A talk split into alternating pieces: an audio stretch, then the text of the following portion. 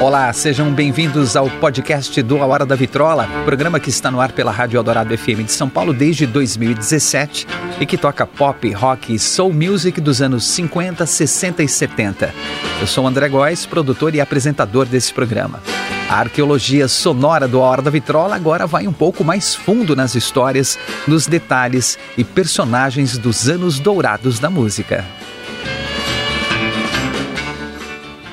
Esta semana, a gente dá sequência à nossa minissérie em três episódios contando a história dos 60 anos dos Rolling Stones. Neste segundo episódio, nós entraremos nos anos 1970. Quando o apresentador Sam Cutler anunciou os Rolling Stones no show no Hyde Park, em Londres, em julho de 1969, aquele evento que se tornou uma homenagem ao Brian Jones, ele disse, aspas, vamos dar as boas-vindas à maior banda de rock do mundo. Fecha aspas. A plateia foi a loucura. Ali naquele show, com a comoção do evento, a homenagem a Brian Jones, a frase encaixou muito bem e deixou o público de 250 mil pessoas em êxtase. Claro, sempre tem quem acha que isso foi um exagero, que a banda era ótima, incrível e tudo mais, mas calma aí, né? Também não era para tanto. Só que o título de The Greatest Rock and Roll Band in the World pegou e ficou. E não era para menos. Após a separação dos Beatles no começo de 1970, a única banda possível para ocupar esse posto e com força suficiente para carregar esse título era The Rolling Stones.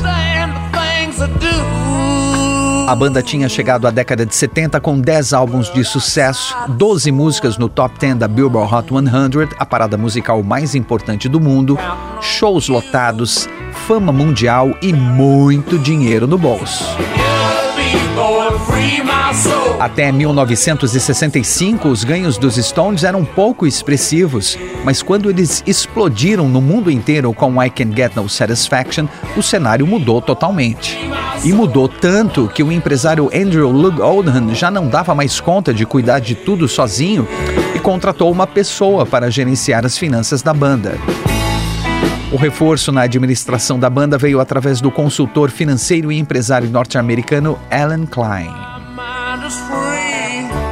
Alan Klein tinha um histórico de fazer uma auditoria em contratos de artistas e negociar diretamente com a gravadora condições melhores, aumentando consideravelmente os royalties e os ganhos dos artistas. E foi exatamente isso que ele fez com os Rolling Stones. Revisou o contrato deles com a Decca Records e foi brigar por taxas maiores para eles. E brigar não é exatamente modo de falar. Com uma abordagem agressiva, levantando a voz e falando palavrões, Alan Klein sempre conseguia persuadir as gravadoras, e com a Decca Records não foi diferente. Com a revisão do contrato por Alan Klein, os Stones passaram a ter lucros muito maiores.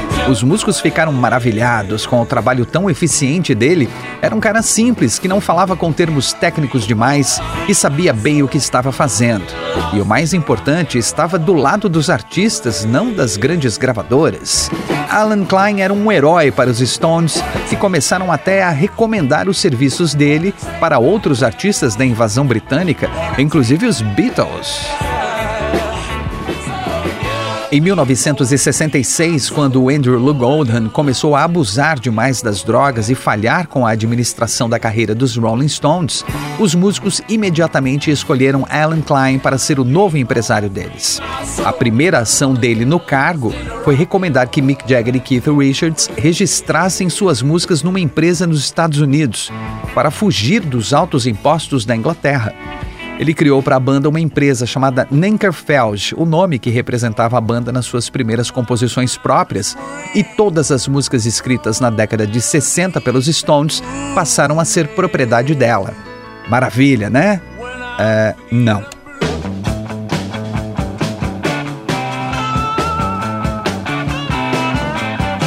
Naquele final da década de 60, os Rolling Stones estavam tão ocupados com a fama, turnês e gravações, e ainda lidando com problemas internos, dificuldades de relacionamento com Brian Jones e sua posterior morte, uma série de processos por uso e porte de drogas, a repercussão negativa do desastroso show Altamont Speedway Free Festival Enfim, estavam tão ocupados que nem estavam se preocupando com as finanças.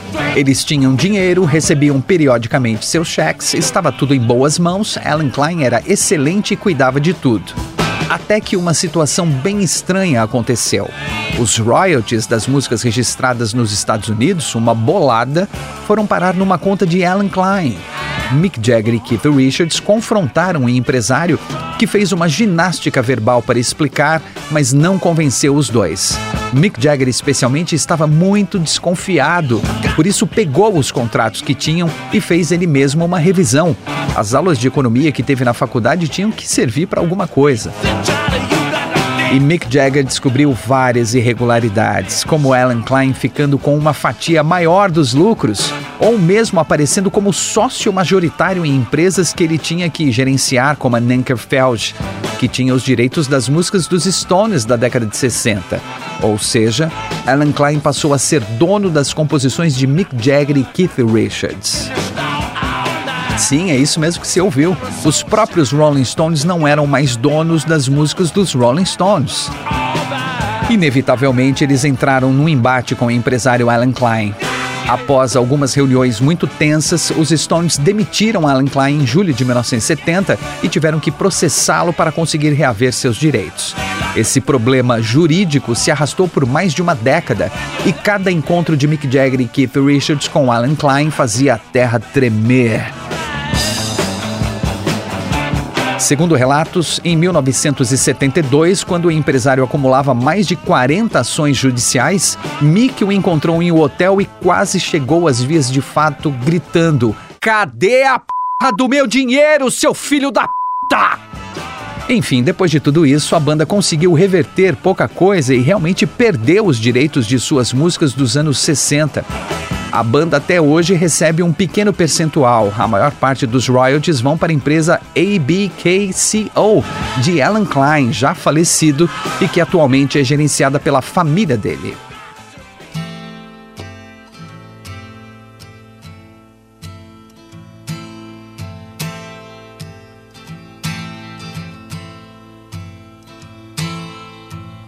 Depois de tantos problemas e se sentindo traídos, os cinco membros dos Rolling Stones decidiram criar no final de 1970 sua própria gravadora e editora para lançar seus discos e registrar as suas músicas. E assim nasceu a Rolling Stones Records. Para criar uma identidade própria, eles pediram ao designer John Pask que criasse uma arte para representar o novo selo. Depois de algumas ideias, todas rejeitadas pela banda, Mick Jagger sugeriu que ele criasse algo inspirado na imagem da deusa indiana Kali, representada com a língua de fora. John Pask topou o desafio, rascunhou alguns desenhos e, por fim, levou para a apreciação da banda a imagem de uma boca carnuda e vermelha com a língua de fora. Todos aprovaram e esse passou a ser o logo da gravadora Rolling Stones Records. Para divulgar a gravadora, a imagem foi usada pela primeira vez em ingressos VIPs para um show que a banda fez no Marquee Club, e o público automaticamente associou o desenho à boca de Mick Jagger. John Pask diria anos mais tarde que, apesar de ter se inspirado realmente na imagem da deusa Kali, talvez realmente tenha feito uma associação inconsciente com a figura de Mick Jagger, já que uma língua de fora é uma espécie de protesto. E rebeldia era algo que tinha tudo a ver com os Rolling Stones. A boca com a língua de fora começou a ser usada em anúncios e cartazes e rapidamente se transformou na identificação dos Rolling Stones, aparecendo em todo o material da banda até hoje. A imagem se tornou, inegavelmente, um ícone da cultura pop, facilmente reconhecível por qualquer pessoa em qualquer lugar do mundo.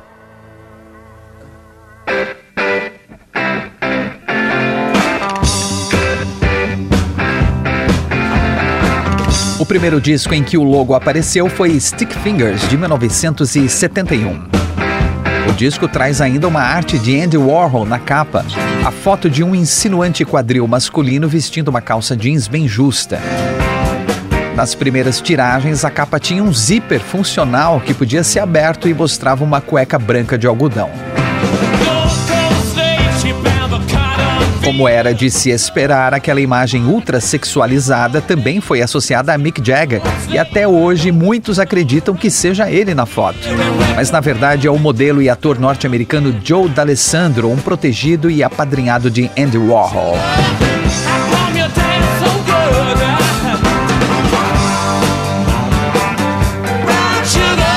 Sticky Fingers foi um sucesso ao redor do mundo. É considerado um dos melhores discos dos Stones, um retorno ao básico, sem as experimentações musicais e instrumentos inusitados de antes, apenas o vocal, guitarra, baixo e bateria, com alguns arranjos de saxofone e piano ou teclado. Foi o primeiro a chegar ao topo das paradas na Inglaterra e nos Estados Unidos, e o primeiro a ultrapassar a marca de 3 milhões de cópias vendidas. E, logicamente, também foi o primeiro com a participação integral do guitarrista Mick Taylor, que substituiu Brian Jones em 1969. Citado por publicações especializadas como um dos 500 maiores álbuns de rock da história, Stick Fingers contém os clássicos Brown Sugar e Wild Horses.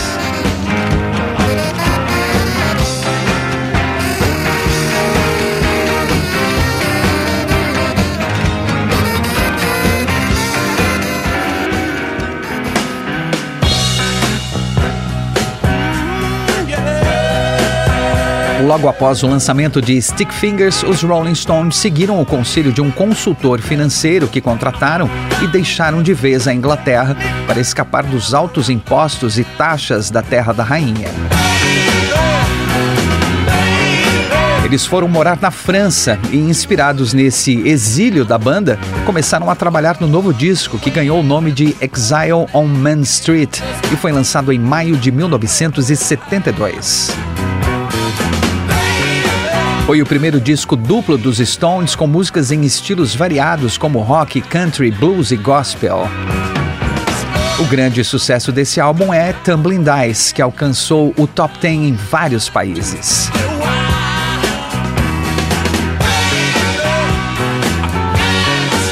Mesmo que tenha recebido críticas mistas na época, atualmente Exile on Main Street é considerado um dos melhores trabalhos dos Rolling Stones.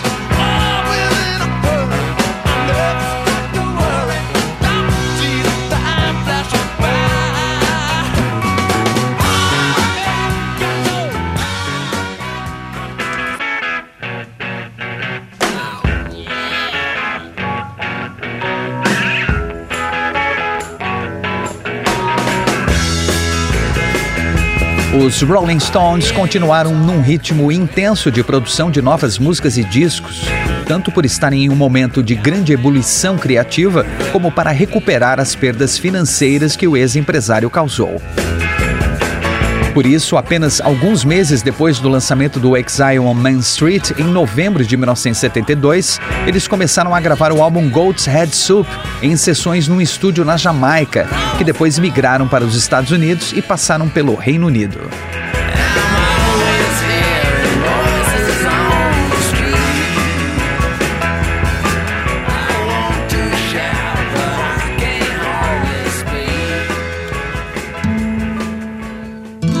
Desse disco, o grande sucesso é a balada Angie, que apesar de ser renegada na época pelos fãs mais radicais da banda, que a consideraram muito fraca, muito melosa, a música alcançou o número um nas paradas de vários países. Angie. Angie tem aquela famosa lenda de que foi escrita pelo Mick Jagger como um pedido de desculpas a Angela Barnett, a esposa de David Bowie, após ela flagrar seu marido e o vocalista dos Stones juntos na cama. Mick sempre negou essa história, mas a lenda cresceu e se espalhou e circula até hoje. Mick Jagger conta que quem escreveu a música foi o Keith Richards, inspirado em sua filha chamada Angela, e ele apenas finalizou. Keith confirma que foi ele quem escreveu a música e, apesar de nem sempre se lembrar o que o motivou a escolher o nome para a música, ele já disse em entrevistas que começou a compor Andy quando estava numa clínica de reabilitação, se recuperando do vício em drogas. Ele conta que estava tão mal que nem sentia direito o seu corpo, especialmente as mãos. E após vários dias internado, quando se sentiu melhor, começou a dedilhar um violão e cantar. Angie, apenas para exercitar os dedos e ver se ainda funcionavam para tocar. Goat's Head Soup também recebeu comentários mistos, um pouco mais de negativos do que positivos, e muitos críticos apontaram que os Stones estavam perdendo a mão, que já não eram os mesmos e as músicas não tinham a mesma qualidade de antes. Mesmo assim, o álbum foi mais um sucesso de público e de vendas.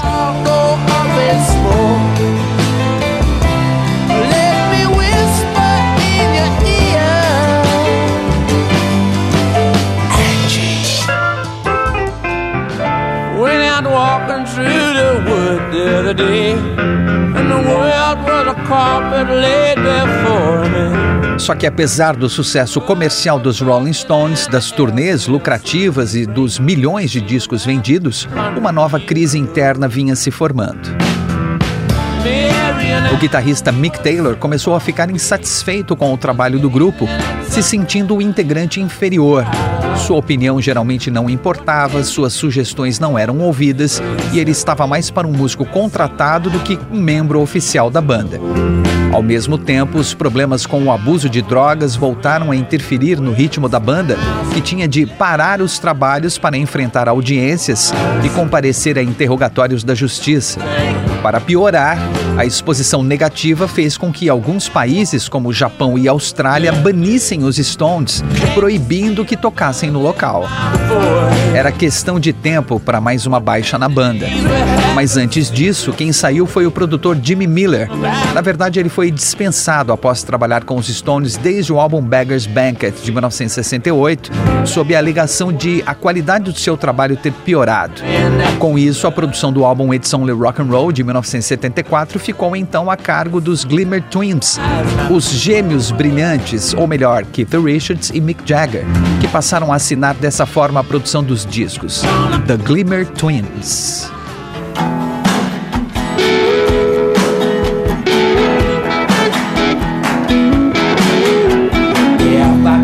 Dali em diante, todos os discos dos Rolling Stones teriam a produção dos Rolling Stones, eventualmente com um ou outro produtor de fora. Na opinião de Keith Richards, essa era a melhor forma de fazerem as coisas do jeito certo e terem o controle sobre tudo. Já que eles escreviam as músicas, eles sabiam melhor do que ninguém como deveriam ser produzidas e também ficava mais fácil para transformar as ideias que tinham na cabeça em um álbum.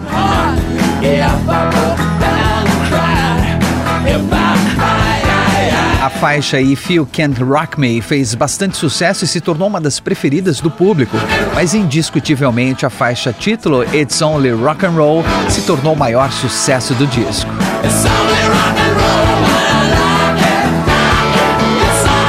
Mais que isso, se transformou num hino da banda, uma celebração ao rock que levanta qualquer plateia. A música foi gravada separadamente do resto do álbum durante uma jam session na casa de Ron Wood, que era ainda do grupo Faces, com seu colega de banda, o baterista Kenny Jones, além de Mick Jagger, David Bowie e o baixista Willie Wicks.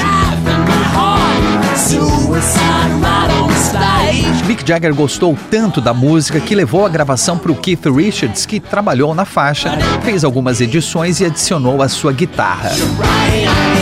Todo o resto permaneceu na música: o baixo de Willie Wicks, a bateria de Kenny Jones e a voz de David Bowie. Está tudo aí, ó.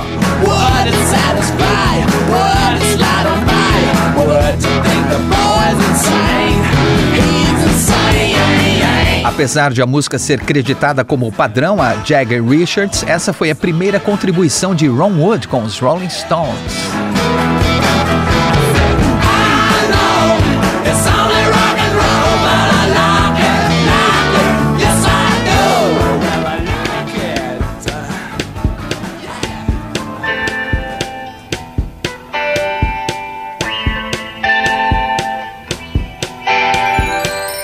Gravado essencialmente na Alemanha, It's Only Rock and Roll foi o último disco dos Stones com Mick Taylor. Ele estava cansado daquela situação esquisita com cada membro morando em um país diferente para evitar a tributação britânica e eles tendo de viajar de um lado para o outro para gravarem juntos. Era muito desgastante. Para piorar, o vício em drogas afetava a produtividade de Keith Richards e dificultava uma boa relação. E além dele estar cansado de ser um integrante inferior, entre aspas, na banda, a gota d'água foi ver que duas músicas que ele alegou ter ajudado na composição, Till the Next Goodbye e Time Waits for No One, não tiveram seu nome nos créditos. Ele anunciou sua saída no final de 1974.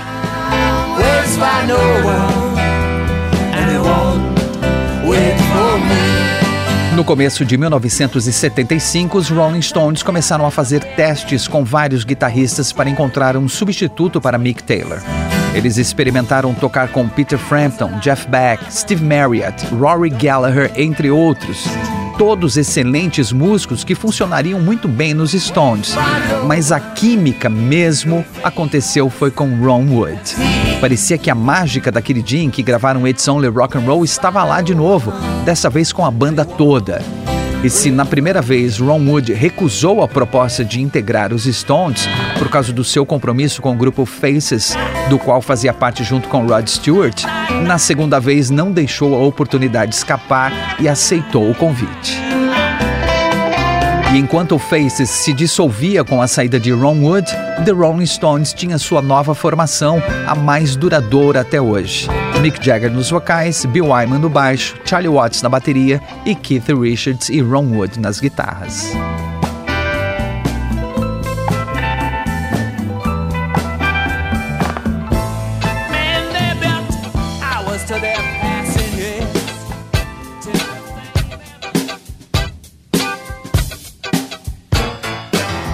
O primeiro trabalho com a nova formação, com o novo guitarrista, foi o álbum Black and Blue, lançado em abril de 1976. O álbum mostrou a banda misturando rock, reggae e funk.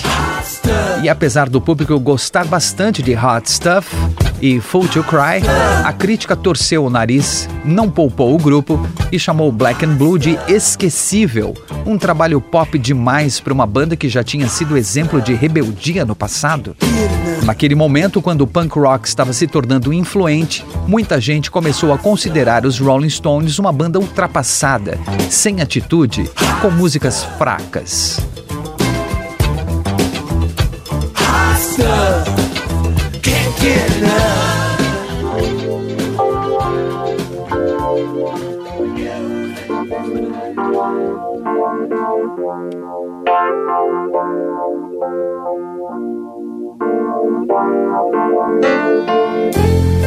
Os Rolling Stones iniciaram os trabalhos no próximo disco em meio a problemas internos e pessoais na banda. A dupla Mick Jagger e Keith Richards, líderes dos Rolling Stones, amigos de infância e colegas de composição, começaram a se distanciar.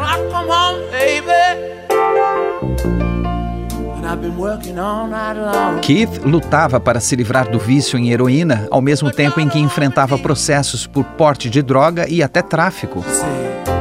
Ele também lidou com a morte de um filho e a separação de sua esposa, Anita Pallenberg.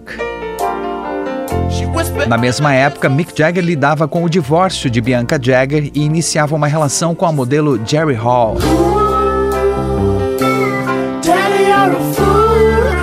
Ele também buscava novos ares, estava frequentando clubes de disco music em Nova York, conhecendo diversos artistas e tendo ideias para outros tipos de música que provavelmente não funcionariam para os Rolling Stones.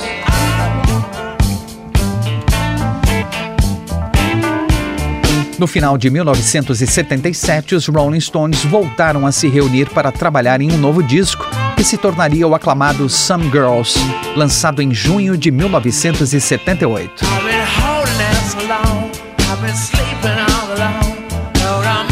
Keith Richards não conseguiu participar como de costume, já que estava em tratamento e também resolvendo questões legais. Mick Jagger acabou compondo a maioria das músicas, ainda que todas tenham sido creditadas a Mick Jagger e Keith Richards. Some Girls foi um grande sucesso de crítica e de público, uma resposta à altura depois de tantas críticas ao disco anterior, o Black and Blue. Publicações especializadas elogiaram o trabalho, dizendo que era um retorno à melhor forma da banda, com um som de qualidade e músicas memoráveis.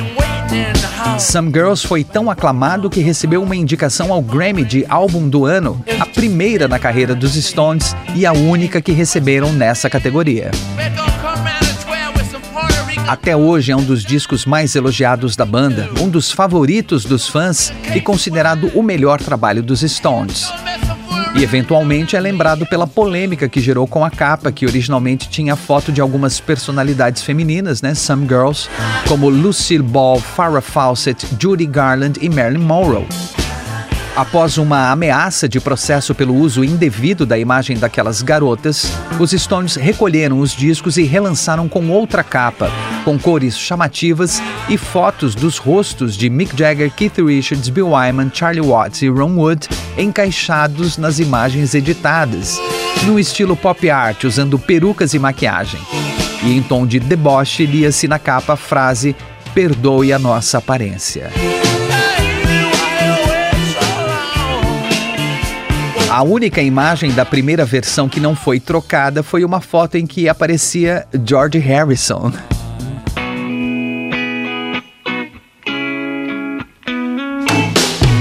Miss You se tornou o maior sucesso do disco. Escrita por Mick Jagger, alcançou o número um das paradas com sua levada disco, influência direta dos clubes que ele vinha visitando. Outra música de sucesso foi a envolvente Beast of Burden. Música escrita por Keith Richards. Apesar de a letra sugerir uma relação complicada de um casal, em que só uma das partes se esforça para que o relacionamento dê certo, carregando todo o peso emocional, a música é na verdade uma mensagem para Mick Jagger. Keith Richards tinha um sentimento de gratidão por ele, já que Mick carregou a banda sozinho, entre aspas, durante a pior fase de problemas pessoais e dependência química do guitarrista.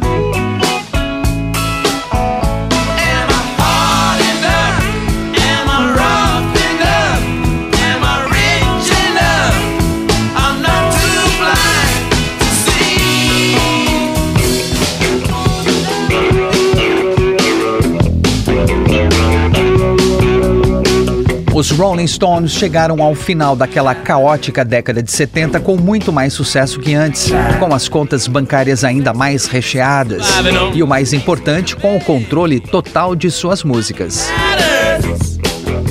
E após mais de 15 anos ininterruptos gravando e excursionando, a banda ainda mantinha uma boa relação profissional. Mas no lado pessoal, os sinais de desgastes já eram bem perceptíveis. Os Stones iriam encarar mais algumas turbulências a partir do começo da década de 80.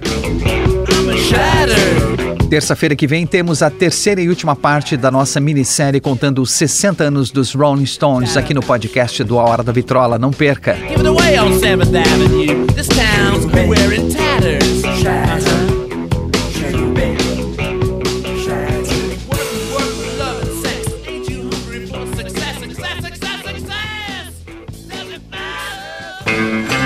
Esse é o podcast do A Hora da Vitrola. Até a próxima com mais uma grande história dos anos dourados da música. E não perca todos os domingos ao meio-dia, com reprises às quintas-feiras às 11 da noite, o programa A Hora da Vitrola, os anos dourados da música na Rádio dos Melhores Ouvintes, na Rádio Eldorado FM 107,3 ou radioeldorado.com.br ou pelos aplicativos para celular e tablet da Rádio Eldorado. Sempre com o melhor do pop, rock e soul music dos anos 50, 60 60 e 70.